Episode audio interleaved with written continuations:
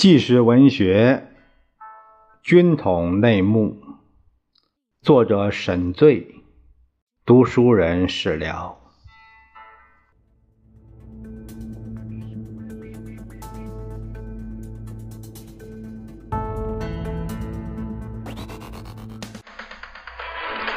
下面这段说的是押解人犯的办法。当时把政治犯从上海。借送到南京，除了极个别的用汽车专送以外，都是乘火车。借送的办法也特别，很少用手铐脚镣，大都是简单的化妆方法来掩盖犯人的面部，使人一下子认不出来为原则。比如用纱布啊绷带包上半个脸或者是眼睛，或者是戴上一个大幅的黑色眼镜等。最不人道的就是在鞋子里布满了图钉，让被借送的人一只脚不能落地儿，以免逃跑，只能装成瘸子，由特务挟持着上下火车。被押解的人穿着这个有图钉的鞋，有时不小心接触地儿，固定在硬纸板上的那个图钉就刺入了脚掌。下车后血流的满鞋都是，还不准喊疼。用这种办法，只要一两个人借送就够了。由于借送南京的人经常有，因此借送的办法越来越多。借送的时间多是乘夜快，夜呃夜特快，在车快开时才进入啊卧铺车厢。这是因为曾发生过一次政治犯利用上厕所的机会，啊，跳窗逃走了。以后被借送的政治犯上车的当天，整天都不准饮水。上车后，真是要解大小便也不允许，一直要忍强忍到南京。这一夜的时间的确是不易挨过。在上海区工作的特务，当时也随时有被送到南京坐牢的危险。有的因为被认为工作不力或不忠于军统，有的因为生活腐化，在外面乱来，情节重的，军是派人专门接送、借送；情节轻一点的，就采用妙法，比如明明是派甲送乙，故意告诉乙暗中监视甲到南京。到达南京的时候，结果是甲拿出介绍信，把乙交给的。交到了车站去接的特务带走，弄得乙莫名其妙。有时要送两个去，就分别叫甲乙同时持介绍信，暗中监视对方到南京。因为平日没有横向的往来，彼此不认识，而自己犯了错误又不清楚。等一到站，两个人同时均被带走，弄得一些特务对这个集团也是常常提心吊胆，不晓得哪天要去坐牢。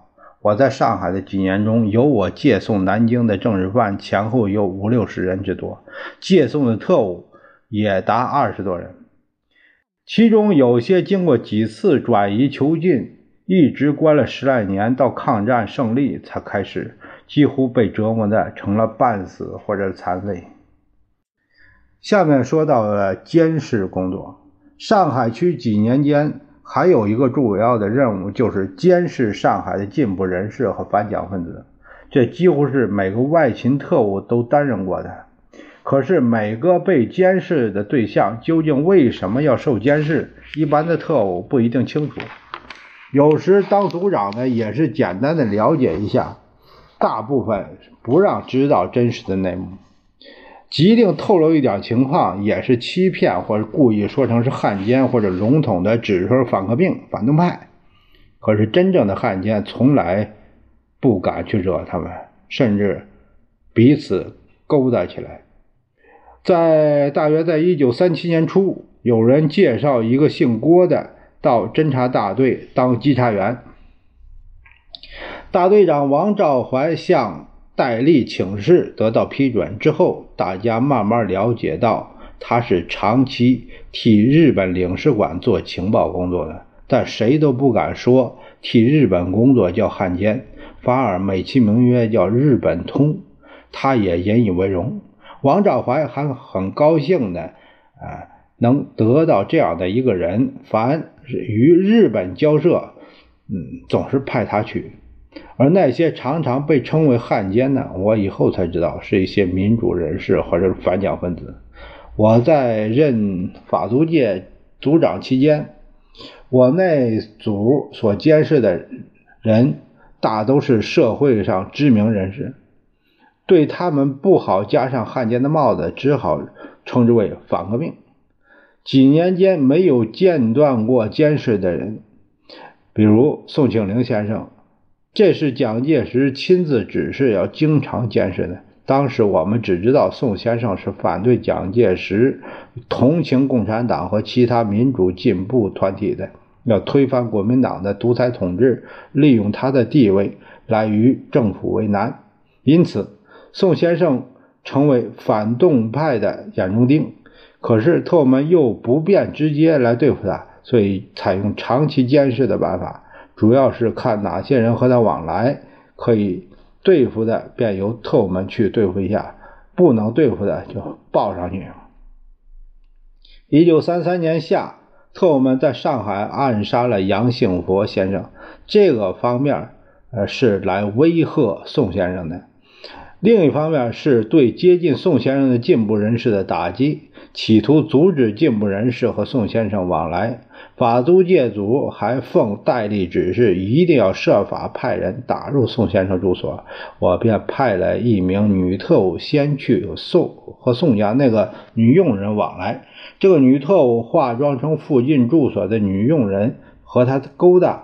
可是很快被发觉，因为这个女特务办事不牢靠，在向宋家女佣人打听有关宋的情况时候，被他察觉了。没几天，就不再理这个女特务了。不过还有一点机会可以利用，就是这个女特务和他往来的时候，得知他刚与一个流氓丈夫离了婚，我便派一个男特务去勾引他。这个男特务当时只有二十多岁，与宋的女佣人年龄差不多，而且长相不错。不知道什么原因，他们虽然往来了一个多月，这个男特务也从来不去打听宋家的情形，最后还是被他拒绝，不愿再和他往来。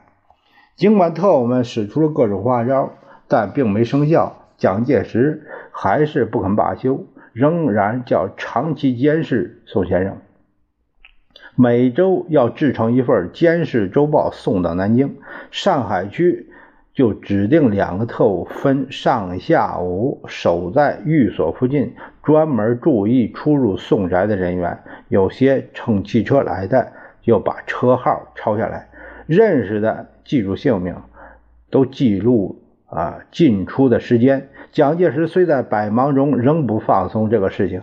可是担任监视的特务，因为时间久了就很疲沓，有时随便在报上填几个常去的人名，或者是从邻居、佣人方面打听点消息，应付过去了。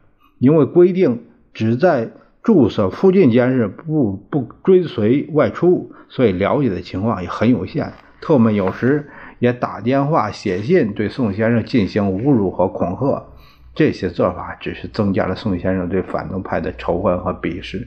有一次，戴笠在杨幸福被暗杀后问我：“宋先生态度改变了没有啊？”我说：“还是和过去一样。”啊，他叫我好好研究一下对付他的办法。我考虑了很久，想出一个对付的办法，向戴笠报告。他仔细听了以后，认为很好，让我做好准备。等他请示过蒋介石之后，就立即实行。我当时的阴谋是准备用汽车撞宋先生所乘的汽车，把他撞成重伤，这样他就不能再活动了。我仔细研究过，应当在租界内的马路上搞一次阴谋活动。办法是把自己的汽车前面挡风玻璃换成不易破碎的保险玻璃。那时候只听说德国生产这种玻璃。驾驶的特务。还穿上防弹护胸的背心儿，防止自己负重伤。等宋先生乘外呃乘车外出时，特务开车跟在后面，遇到马路上那个开红灯的时候，宋先生车停下来，就朝着宋车尾猛撞，因为只有等他的车停稳，撞过去啊才有力量，可以撞伤车内的人。如果在行进时撞进去，因为被撞车的也是朝前走的，即使撞上也不容易使车内的人成重伤。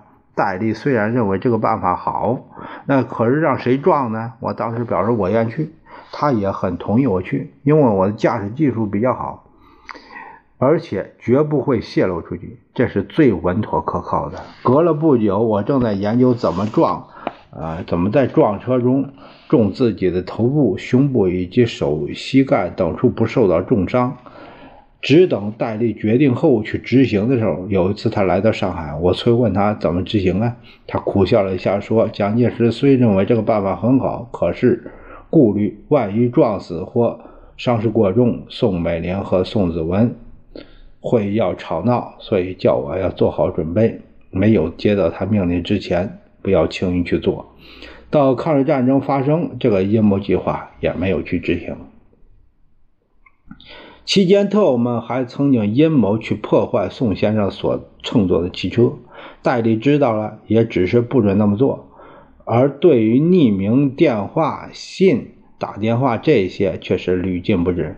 一九三三年以后，特务们曾对薛笃弼先生长期进行监视侦查，原因是他辞去国民党中央委员、国民党政府的委员不干。到上海去当律师，这时蒋介石大为愤恨，加上他在日寇进犯榆关时提出啊举国一致、团结抗日的主张，又和蒋介石的意志相违背，这时蒋介石气愤。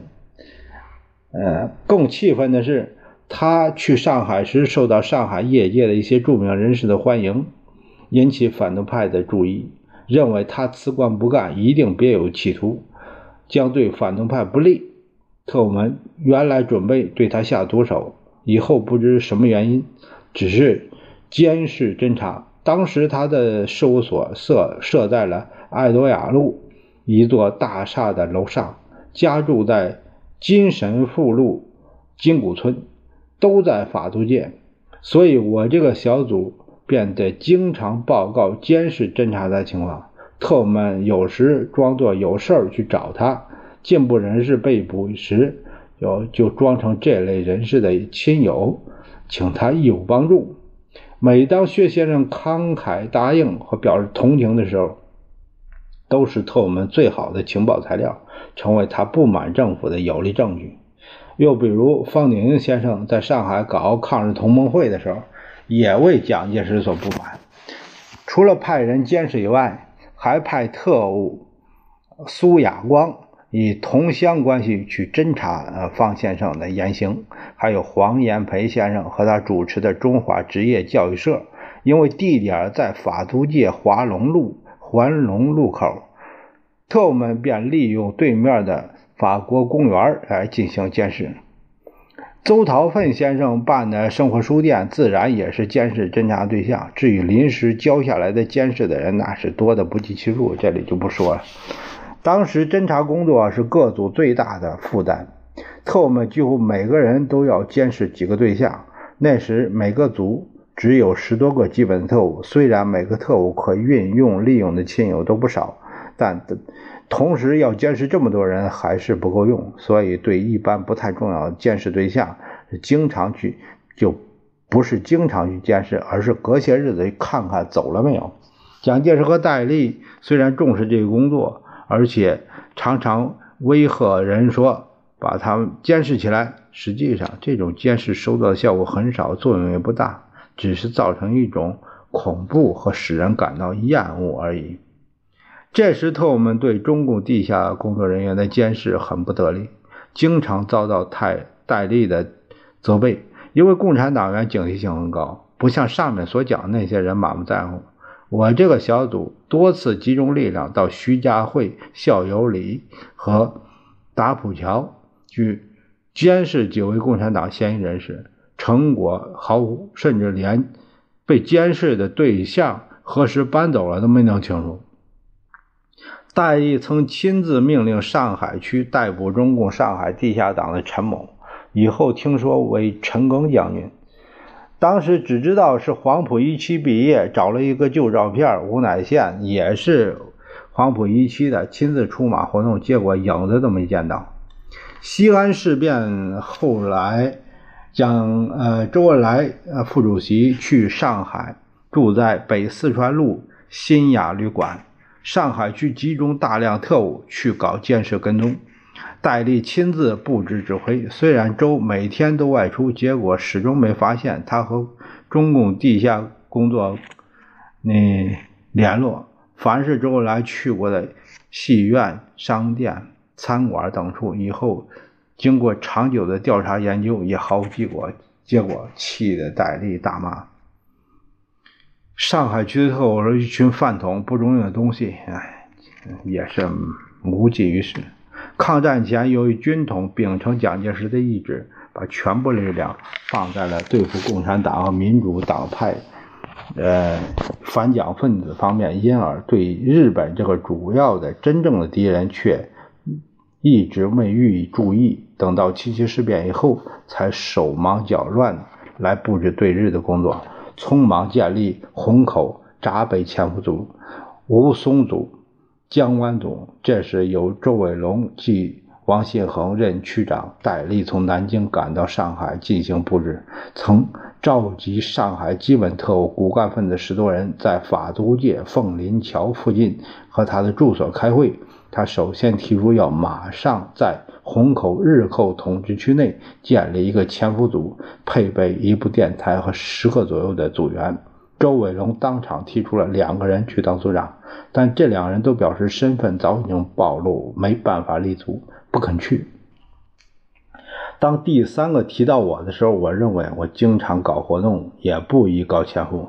但是没等我开口，戴笠马上同意，并鼓励我说：“勉励我说，你是湖南人，一向不怕死，还是你去吧。”我只好答应下来。第二天开始找人手，连一个到上海看呃我的哥哥，还有几个老朋友一起，呃拉进去，凑了八个人，配的电台服务员求生乎。啊，倒很勇敢。当时周伟龙的化名叫任重，上海区的化名叫任志远，我的化名叫杜康。出发前，我也请示戴笠，是不是同时注意共产党？因为我在前几天都看到侦察大队用搜捕汉奸的名义，在十六铺和浦东逮捕了十多个共产党嫌疑犯，关起来，嫌疑关起来。当时虽然公开承认国共合作。他一直没有停止对共产党的迫害，不过比过去秘密了一点。这时，戴笠答复我，不必专门去搞共产党，发现了还是应当做做这方面的工作。虹口组建立不到一个月，全部被日本人赶了出来。我和邱生湖将一部小型电台装在一个小孩手推车内，把他的一个刚满周岁的孩子一同推着跑了出来。周文龙再度要我去恢复，却怎么也进不去。这时，整个虹口没有一个特务在那里立得住足的。这就是几年间集中力量反共反人民的结果。等到大敌当前，真正民族敌人就一点没有准备。下面这个大题目说的是，这一节说的是。抗战时期，军统特务在重庆的罪行。抗战开始不久，蒋介石就率领那个政府逃到了重庆，这个被称为战时的陪都，嗯，不但是国民党政府的政治中心，也是军统特务机关的局本部所在地。在抗战期间，军统特务集中在重庆，最多达两万多人，外围分子、外勤特务跑二排。跑二排呀，就是外勤特务所运用的助手，为数也在两万以上。他整天在干着反共反人民的罪恶活动。蒋介石设立军统的目的，主要是用来对付共产党、镇压人民和排除异己。当他被迫承认共产党的合法地位的时候，军统特务的组织作用便更为他所重视。因此，在抗战期间，军统组织大肆发展。军统特务头子戴笠越来越受到他的宠爱，当时的军统除了忠实的执行蒋介石反共重于抗日的一贯政策之外，同时也是蒋介石搞曲线救国、救国、勾结日伪、联合反共政策的忠实执行者。这里我只把军统特务执行蒋介石枪口对内的有关问题做一个概述，有关他与日伪联合反共的种种罪恶活动，准备将来与其他的材料。呃，一并再写。戴笠于一九三八年正式接呃掌军事委员会调查统计局以后，最初内部只有四个处处和两个市，内勤人员呃一百多，只有一百多，外勤不到两千。逃到重庆以后，内部扩充到十个处。另有十多个处，相等的市、啊市区、组，还有几个委员会，内勤达到一千多人，外勤增至五万多人。仅仅在重庆一个地区，在这一个地区内，先后举办过各种形形色色的三十多个特务训练班。例如，专门担任邮电侦检查工作的特种培训人员训练班。还有专门搞军事情报的谍报参谋训练班，每期平均四五百人，每班都办过五六七期，而平均人数每次约两百左右的短训班，竟办过十多期，其他的一些班至少都办过两期。这些数以万计的各种特务学生，在戴笠亲自培育下，很快成为军统的骨干。从这里分布到全国各地区。戴笠企图把重庆布置的如同天罗地网一般的严密，但他的那些徒子徒孙远却远不能实现他的理想，因此架床叠屋的架构机构不断的增加。尽管如此，而在工作上。还是漏洞百出，时常感到顾此失彼，经常受到蒋介石的责骂，人民对此更是怨气冲天。当时有一个从外地进到重庆的人，不论是从天空啊、水上、陆路去的，首先便会碰到那些检查人员讨厌的面孔来麻烦你一番。你从重庆寄的信件，收到外地寄来的函电，也都经过特务们偷看一下。一个被认为要注意监听的电话号码，你只要拨一拨，就会有人插上听筒窃听你的谈话。住在旅馆中，更是一批又一批的检查人员会打扰你，使你睡不安宁，盘问到你讨厌极了。当你走到中心地区汇仙桥一家最大的中西餐馆皇后饭店，准会看到那个饭店的一个老板眉眼没贼眉鼠眼的，啊，打量你。这就是军统大特务许忠武，他不但开饭店，还在大同街口开了一家圆圆舞厅，在那里，特务服务员、舞女都向他反映情况。为他搜集客人的资料。邹荣路有名四川餐馆新卫仪和民生路的卫仪餐厅，老板当中便有一个侦缉大队副大队长沈西峰。新一味隔壁另一家有名的川菜馆凯歌归，虽为黄埔一期毕业的李岳阳击鼓开设，是国民党高级军官常去的地方。但已经和军统打成一片，成为当时特务活动的一个地区。其他餐馆的老板们和特务大都是勾勾搭搭、互通生气儿。庆余堂老板郑富鸿福啊，林森路开设的鸿福楼、鸿运楼，还有在都邮街附近开设的麦里西餐馆，更是和特务们自己开的一样方便。连当时重庆最大的一家胜利大厦的一些服务员当中，也有特务们的二排啊常去活动。二排就是助手啊。通远门外两间茅屋拼成了一家牛肉馆，因为许多文化界名人常去光顾，所以特务也注意这个地方。如果一个稍有社会地位的人来到重庆，而为一群新闻记者包围的时候，其中总会有不少伪装成记者的混在其中，问长问短的，想从你身上找到一些资料。你有病想去找医生，一定有人说石灰市的南京名医张简斋是中医中首屈一指，而他的周围不仅整天有特务往来，等他吸鸦片。也有人陪他聊天，打听情况。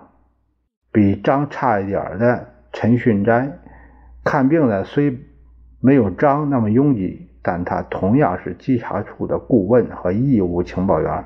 以中医兼西医著名的张某，张某某也接受了稽查处的延聘，作为该处的医务顾问。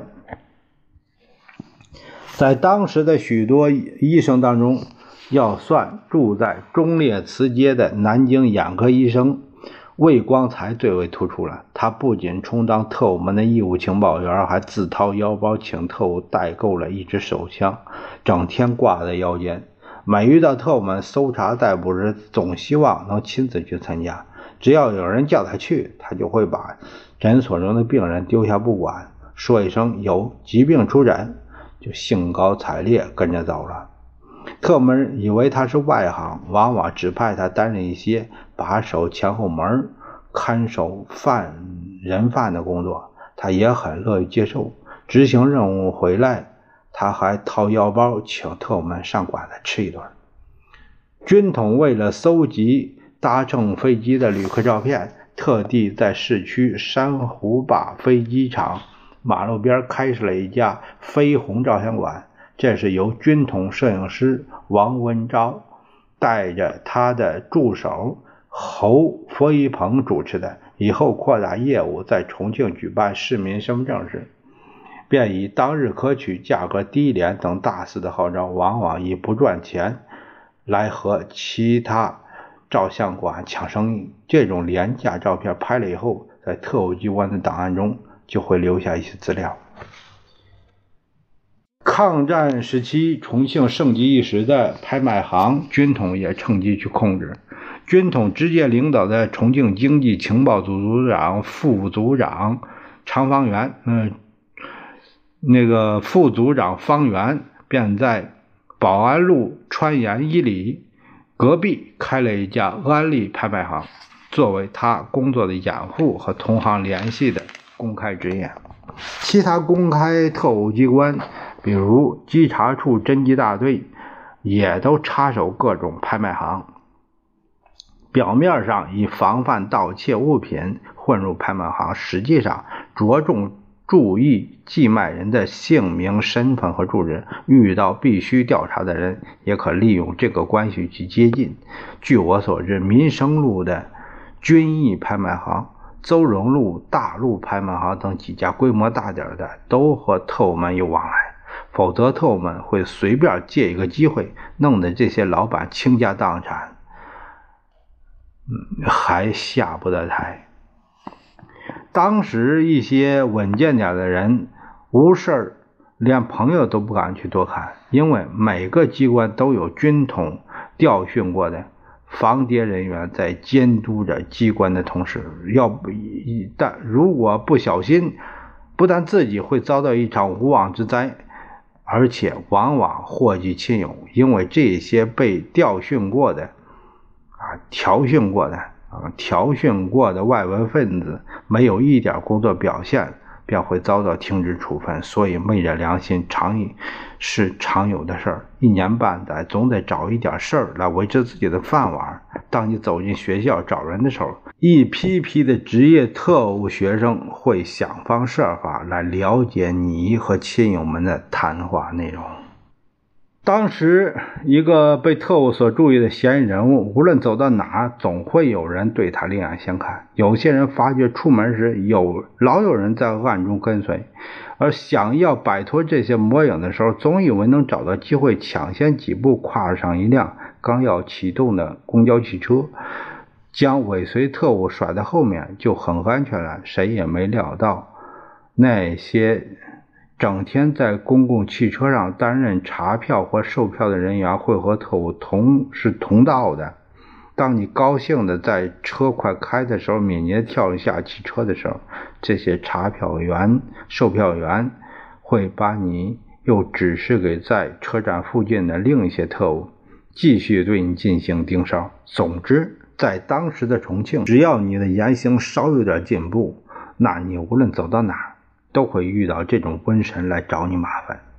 照理来说，在抗战时期。陪都有这么严密的防范，总应该，呃，有很少的汉奸混入，而且也应该经常听到破获汉奸的案件。可是，事实上，从上海、南京、武汉等沦陷区来到重庆的大小汉奸，从没见到过。但没有一个真正的汉奸落过网，而经常闹人满为患的军统监狱中，却囚禁了成千上万的。真正坚持抗日的共产党员和爱国人士，这就是当年军统忠实的执行蒋介石枪口对内、更加反共反人民的政策最具体的铁证。我在重庆六年多，先后担任过重庆市警察局侦缉大队队长、重庆卫戍总司令部稽查处警督察长和副处长。军统局局本部总务处处长。下面我只简单的把军统在重庆的一些单位的组织和活动情况谈一谈，便可以看出抗战期间军统在陪都究竟干了些什么罪恶的活动。